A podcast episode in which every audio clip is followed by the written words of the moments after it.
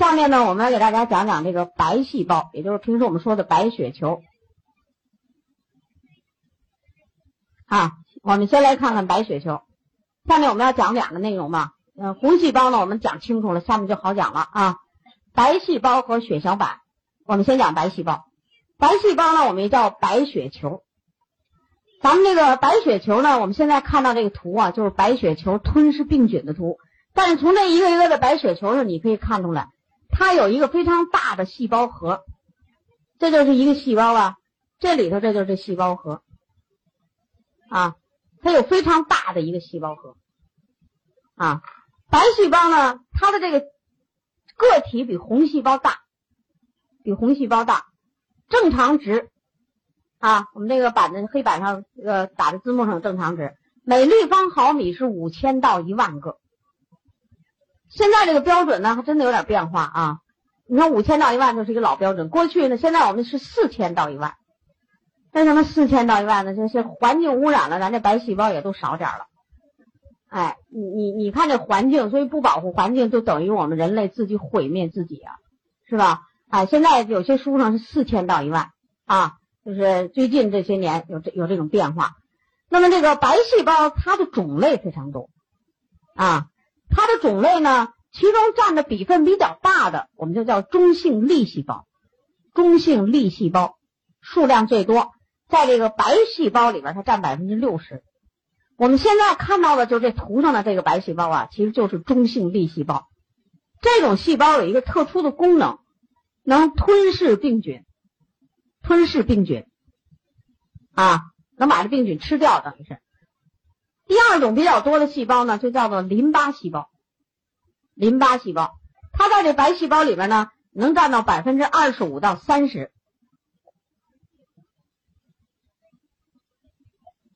一般我们啊，就是这个发烧了、感冒了、有炎症的时候，给你化验白细胞的时候，炎症情况下，就这中性粒细胞、淋巴细胞都要上升的。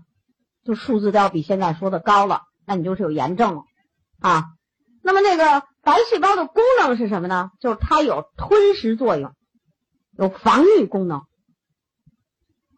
啊，有防御功能。它这个生成它的这个环这个地方啊，机构也就是红骨髓生成。白细胞的寿命很短，的寿命很短。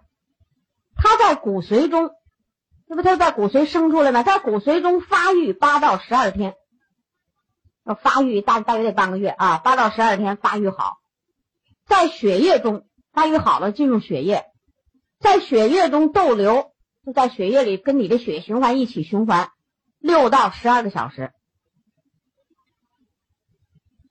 啊，在组织中，在组织细胞的间隙中，组织中生存。一到两天，它的寿命很短。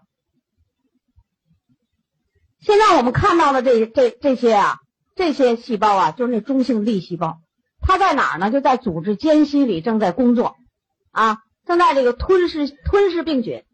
这一画的像火柴杆的是这这些东西，这都是那杆菌，就细菌里我们叫杆菌。细菌有杆菌、球菌嘛，是吧？这些还有链状的什么？这个呢就是杆菌。白细胞有个特点，什么？就这细胞膜能变化，能变形。它为什么能变形呢？那你根据我们讲过细胞的知识，你知道它这里的微管、微丝特别发达，所以它这个细胞膜呢就能发生变形运动。所以这个当那个啊，它就有这个病菌的时候呢，它就变形包围它，然后包围圈越来越严实、越紧密，然后最后把这个呢围来围去围到自己细胞膜里，这就叫吃掉一个。然后再接着看看哪儿离着最近，再去攻击它，再去包围，然后又这就这就包围圈一个个形成，又吃进一个。你到这种程度的时候，里边已经吃了好几个了，到最后这个它它满肚子都是病菌了，是吧？满肚子都是病菌了。但这满肚子的病菌，这细胞啊到了寿命期了，于是它就是破裂，自己就完了，自己牺牲了自己，消灭敌人，消灭自己，牺牲了。牺牲以后。就是你那个人的伤口发炎的时候，伤口里流出来的那个脓液，脓液里边有都这东西，啊，就牺牲的白血球和它吞噬的病菌，所以在你伤口有脓液的地方呢，你就知道那地方可不得了，啊，比如那个人有脓液了，你这也有一个小小的伤口，你到那一粘行了，这细菌就都粘你这儿来了。啊，这就是白细胞。所以白细胞为什么在你那有伤口的地方那么多呢？这个白细胞它不能变形运动吗？它本来是在血管里了，可是到了你伤口的地方呢，那都是眼睛看不见的细血管，它会从那细血管的缝里的，就是细胞间隙爬出来，钻出来，它变形吗？就出来了。出来以后呢，这就到了组织间隙了，到组织间隙里就开始干它的工作，啊，所以这白细胞呢，它就像是什么呢？我们在这个防御功能里，有点像野战军的味道。它顺着血循环到处跑，哪有敌情就上哪打，啊，哪有敌人咱就上哪去。它属于这样的一种细胞。那么白细胞，我们希望你自己，比如说你你组织细间隙中有一个这样的细菌，你是不是希望这白细胞赶紧从血管里快点出来，哎，然后个动作快点，赶紧把我这细菌给我包围吃掉？你是不是希望这样的？那在什么情况下它会动作快呢？VC 含量大的时候，啊。它有一特点，就 VC 含量大的时候呢，白细胞吞食能力加强，就是 VC 啊。其实我们的鱼油里头也有一个东西，就咱们吃的鱼油里那不有 DHA、EPA、DHA，那 DHA 有一个作用，DHA 就可以改变白细胞的化学性质，让它这个里边的动作加快，也能让它有这种。所以那个呃鱼油有这种作用，像中老年人有时候吃点鱼油也能增加抵抗力，就是这道理啊。其中 VC 呢，那是最普遍的，就 VC 用量加大，白细胞吞噬能力全部加强。但同时呢，细菌钝化，细菌它要是放大了，它也是一个细胞啊，但是它呢，这时候就被钝化了，就是它繁殖能力下降，运动减低，于是白细胞就是说，这这这这战士的能力增强，敌人的能力减弱，那你的抵抗力增强，那当然对你有好处，是吧？所以当你在感染，就是说急性感染。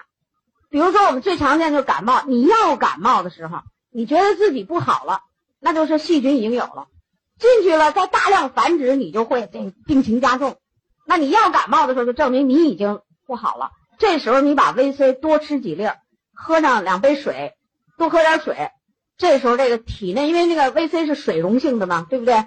你血管里的水一多了，血循环也加快，于是呢。输送到你全身各处，白细胞能力加强，这时候你抵抗力上升，有的时候你感冒基本就不得，啊，而我呢，在外面给咱们北方区讲课是两年多的时间，这两年多我从来没感冒过，啊，北方区可不像你们深圳似的啊，你们这是夏天闹热，咱们那块是一年有半年的时间就挺冷挺冷的，你看你这是零上十八度吧？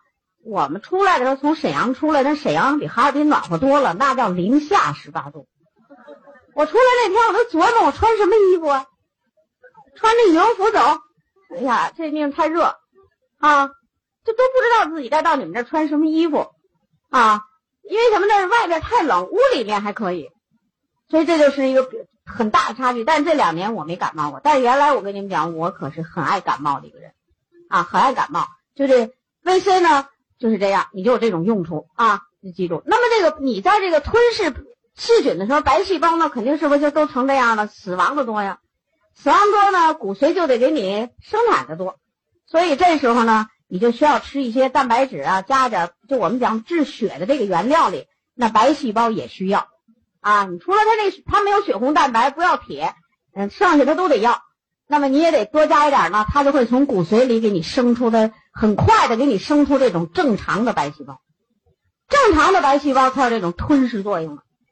如果说你原料不够，生出的那个白细胞有问题了，那就叫不正常的白细胞。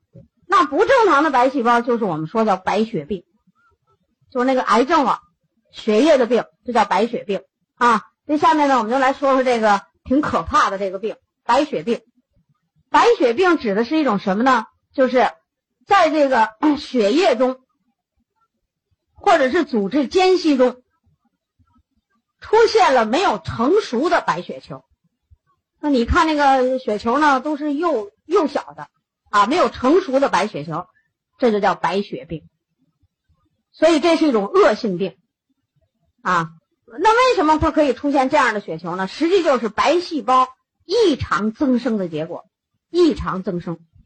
骨髓造血的那出问题了，异常增生好发人群呢，就是儿童啊、青少年多见。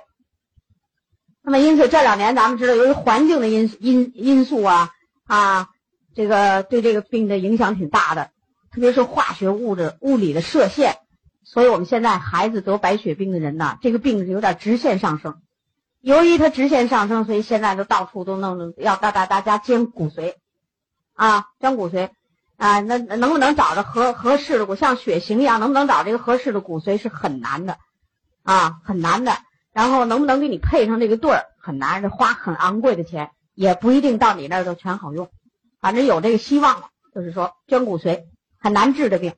那么为什么青少年容易得这病呢？就是青少年儿童他生长发育的快，他需要的营养多。但是这儿童青少年有一个共同的特点，特别是儿童小孩子啊，他消化道很柔弱，他需要的营养多，又不能吃那么多食物。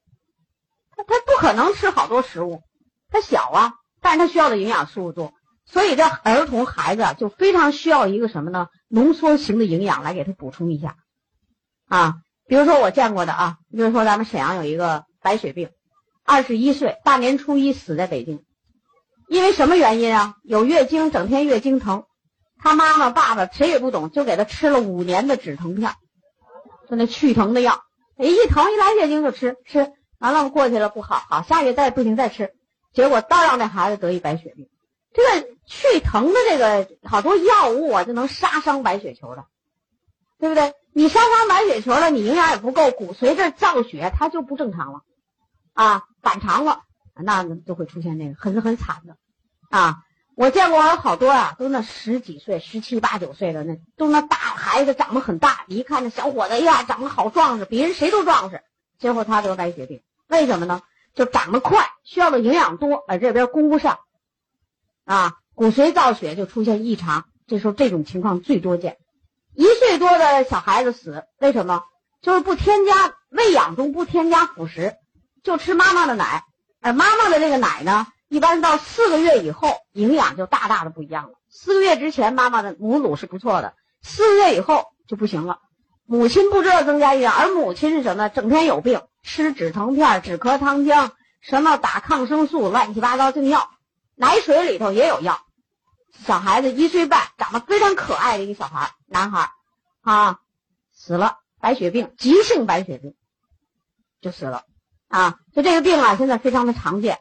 白血病是一个恶性的病，得上真的就麻烦。所以就是说，这个青少年要是说对这种情况，都预防为主。所以我们家里的孩子啊。就一定要增加营养。往往家长一说增加营养，一般就是肉蛋奶。我们现在生活好了，这些东西也都不太缺了。但是呢，你比如说吃肉，酸性体质，酸性体质有一个东西是什么呢？就是让你细胞异常增生。酸性体质里有可以让你得慢性病，其中有一个最厉害的，大家最怕的就是细胞异常增生。啊，所以这个得癌症，这个酸性体症和癌症的关系最密切。我们现在的小孩子吃东西啊就是这样，酸碱不平衡。呃，大人呢，家长没有营养学的知识，没有，他反知道什么应该什么好吃，就给孩子从小灌输的都吃什么，啊，然后呢就会出现很多问题。所以这个病就是你要预防为主。有的真的得上了，那得上了怎么办呢？那就是这样的恶性病。那我就以为这个三大抗氧化的东西为主，三大抗氧化加上钙，啊，这个钙镁这为主，这样的病，B 族一定要少吃，啊，植物蛋白这蛋白粉也不要多吃，就适量的补充植物蛋白。然后他这些孩子啊，都需要增加营养，这时候他可能这个什么其他的营养就都都吃不下饭了，所以这植物蛋白可以适当的补充。你也不要因为他是癌症了，我这小孩我一顿非要给他吃一一顿一勺，咱们一天三勺也不行，啊，就要求均衡的东西在这里面，就强调就是抗氧化的，这个还有我们的钙镁片，因为这些东西里都有那种抗氧化的，抗氧化的东西啊都有防癌的作用，啊，都有防癌的作用，啊，咱这所有的抗氧化都有防癌的，特别是这个 VC 可以排在第一，啊，你像这个 VC 呢，在美国。就把它叫抗癌维生素，它就有个名儿，就叫抗癌维生素。原因是什么呢？就是这个 VC 使用以后啊，美国的癌症明显的下降。它有好多统计数字啊，你像那个美国的加州大学呀，什么加利福尼亚大学，它里边都有营养小组。你像我们国家大学，说北京大学、清华大学有没有营养小组？但现在我不知道，反正原来一直没有。今年有没有，咱也说不上来了，就啊，都没有。但他那些知名的大学里都有营养小组。你说这个和我们这个是不是差距太大了？他那些营养小组研究的结果是什么呢？就是说这个白血病啊，其实就是从小的营养不是够很够，啊，不很够，老是处于一种饥饿状态，于是骨髓造血异常，啊，德国的一次研究呢，就是说跟踪。这个为什么现代社会孩子得这个病多？那就是他其中也有一个原因，就是外界因素，化学物质多，物理射线，特别这物理射线，这个射线呢，你比比如说电脑啊，我听这人家专家讲，这个电脑屏幕一打开的时候，就这一打开，周围有一百种化学物质，这一百种化学物质里百分之七十都是对人体有害的，是吧？而且这电脑啊、电视机啊，它都有射线。虽然你呢，这个它这个机器生产出来这个射线呢都在正常，它有一定的控制，但是架不住你老天天接触它，你一会儿看电视，有看电脑，你老接触它，而小小的孩子呢，他那个到处都很柔弱，所以德国有一个跟踪，就是物理射线能使孩子得这种病，啊，所以为什么我们说这个青少年孩子现在电脑都很普及？为什么就是说坐的在电脑面前不要时间太长？这都是啊，另外在。接触电脑的人群，这电脑现在年轻人都接触啊，非常好，非常方便的一个这工具。那么就是说，这抗氧化剂你要经常用啊，VC、贝塔、VE 都对这个射线有防预防作用，对人体伤害它都能达到一定的预防作用，经常用一用啊。你看咱们北方区安利公司的那员工，不就成天都接触电脑吗？原来他们都不太用我们的营养补充食品，后来我们这么讲课呀。反正我们北方区的那员工，啊，包括北方区的那几位这执行经理，通统的营养补充食品用都特别好。为什么呀？他原来是不用啊，他听我一讲课觉得好，全用，啊，然后有时候跟我有一些个别的接触，我也告诉他们用，现在都用的非常好，几乎是咱们开一个店，员工就开始用营养补充食品。先让他们明白，在咱们这个哪个这这边的地方，我就不是很清楚。啊，因为咱那员工啊都很年轻，他们总觉得营养不营养无所谓，啊都不缺营养。但是听完课讲讲，他什么都缺，什么都缺。因为我说你整天坐电脑，你不把这 ACE 好好的用一点，你说你能好吗？那么你不是做一天两天，对不对？你还很年轻，所以他们现在都用，而且都用的很好。而且他们用我们的纽崔莱，有些年轻的朋友，那个小孩子生出来也好，为什么？他注重养血，怀孕的时候注重养这个血。非常的好，啊，这是一个常见病，预防为主，啊，要有病就是刚才我说的原则，抗氧化、钙镁打钱，剩下的东西要适量，适可就适可而止，不要用的太多就可以，啊，在这个抗氧化里，特别是 VC 要加量。另外，下面呢，我还在血液系统里给大家再讲一种病，这个病呢，其实跟我们讲的这个内容也有一定的关系，就叫败血症，败血症。就和这个白呀，这稍微的口音不对劲儿，得说差了，啊，所以说呢，你在服务客客户的时候啊，有些东西你必须得咬文杂字儿。他是说这白和败说不清楚的时候，你一定要问一句：你到底是什么病？啊，到底什么病？这败血症是什么呢？就是身体身体的其他部位有感染病灶，就其他的部位有感染的病灶，啊。由于你抵抗力急剧的下降，抵抗力急剧下降，病灶中的细菌它会进入血液中。啊，这种病是指的身体其他部位有感染病灶，病灶中的细菌就进入血液中，在血液中大量存在，大量存在，那就是这细菌进入血液还繁殖了。啊，你看这个，刚才我们讲了，血液中是不是有一种丙种球蛋白啊？哎，这个人就不行了。进入我们平时啊，都会有细菌进入你血液里，你肯定有的，每天都有。但是你就丙种球蛋白好进来了，我就给它杀死，啊，就消灭。在血管里头也有白血球，是吧？这个是进入血液中呢，这哪种抵抗力不给他管了，就大量繁殖，最后呢，这叫败血症，就血液中有大量的细菌，叫败血症。这样的病人呢，就是急剧高烧、发高烧，甚至昏迷不醒、中毒。因为这个细菌到入人体以后，它也要生活呀，它也要产生废物、排出毒素啊，这你要中毒啊，昏迷不醒、高烧、中毒，一般像这种病啊，也是得在医院抢救，就在抢救了。那么这样的病人呢，大家听见了吗？是免疫力急剧下降的一种病，所以你只能是帮助这样的病人，就是增加免疫力。啊，增加免疫力。那么这增加免疫力呢，你就可以用我们的蛋白粉、VC 大量、钙镁片啊，这首选的三个。除此之外，这三个以外，其他的东西你都可以适量加入。蛋白、VC、钙，这必须用，特别是 V、VC，在这个急性期可以较大量的服用。有一天呢，也是在讲，我也忘了讲一个什么专题课，正讲着讲着，反正是免疫力下降的事儿。就一个条子从门口急匆匆的传到我那讲桌上，我一看呢，就是白血败血症，而且他给我写的是一个二十二岁的小伙子住进医院了，现在就败血症，问怎么办？我一听这，他也不是听课的朋友啊，这是要问呢。但是正好那怎么办呀？我说那就进来吧，咱们这么一急这个事儿，咱们现场说说吧。那进来，我就告诉你，我说你这个败血症什么什么病啊？咱们场上的朋友啊，我当时我就想问问有没有知道的，你们谁告诉告诉他？竟然好几个人举手抢着争先拔后，我说我说三秒钟，我说那行，那你们说吧，我歇会儿。我们上来这个营业代表就跟他讲说，你这是急性的免疫力下降啊。现在咱东北地区这种课讲的很多了，很多人都知道，你应该从营养上调整。说完了，我给他加了一句，我说回去以后看看医院给你那个孩子打的是什么针，肯定有一瓶是 VC。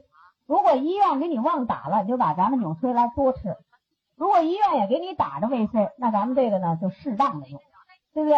哎，你咱不能给人用超量的也不对呀，对不对？适量的嘛。他给结果回去一看，医院那大夫抢救的时候忙得糊涂，真把 VC 给忘用了还。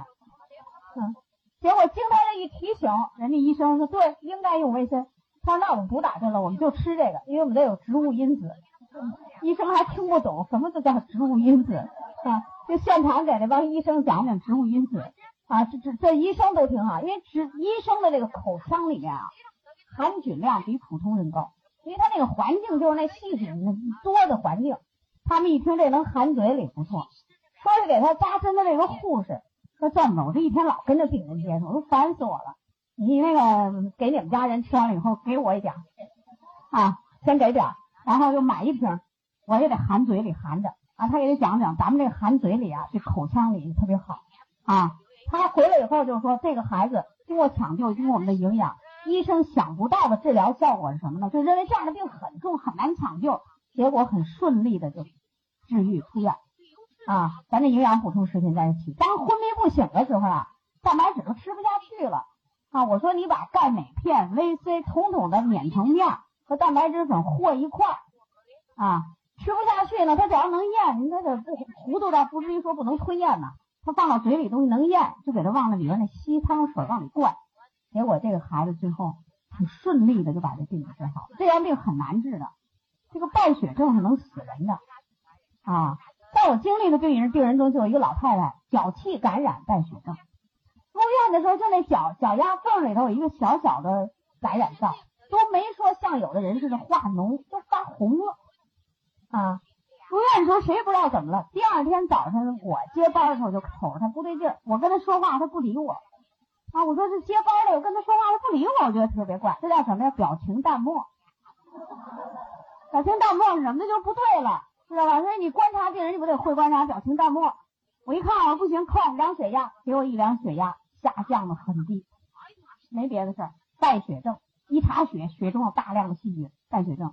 就这老太太吧，年龄太高了，然后这个病都病了好几天了才发现，于是呢就没抢救过来，三天以后救不过来死了，这就是败血症。所以呢，大家该知道啊，因为有一个营业代表他就跟我讲，他说我这有一个朋友，就这个白和这个败说的不明白。我说你再给我说一遍，到底说的是哪种病？我这一问他，给他问住了。哎呀，不行，我得回去再问问，让他去问去吧，是吧？他不一样的事儿嘛，对不对？这个就是可以在急性区 VC 大量用。一次口服十片都没问题，一天三顿都行，这就叫大量使用，但是长期不能这么用啊啊！这这是这个感染性的疾病呢，给大家再讲讲，因为这个有时候在感染的里边挺常见的，虽然它很危险，但是经常见。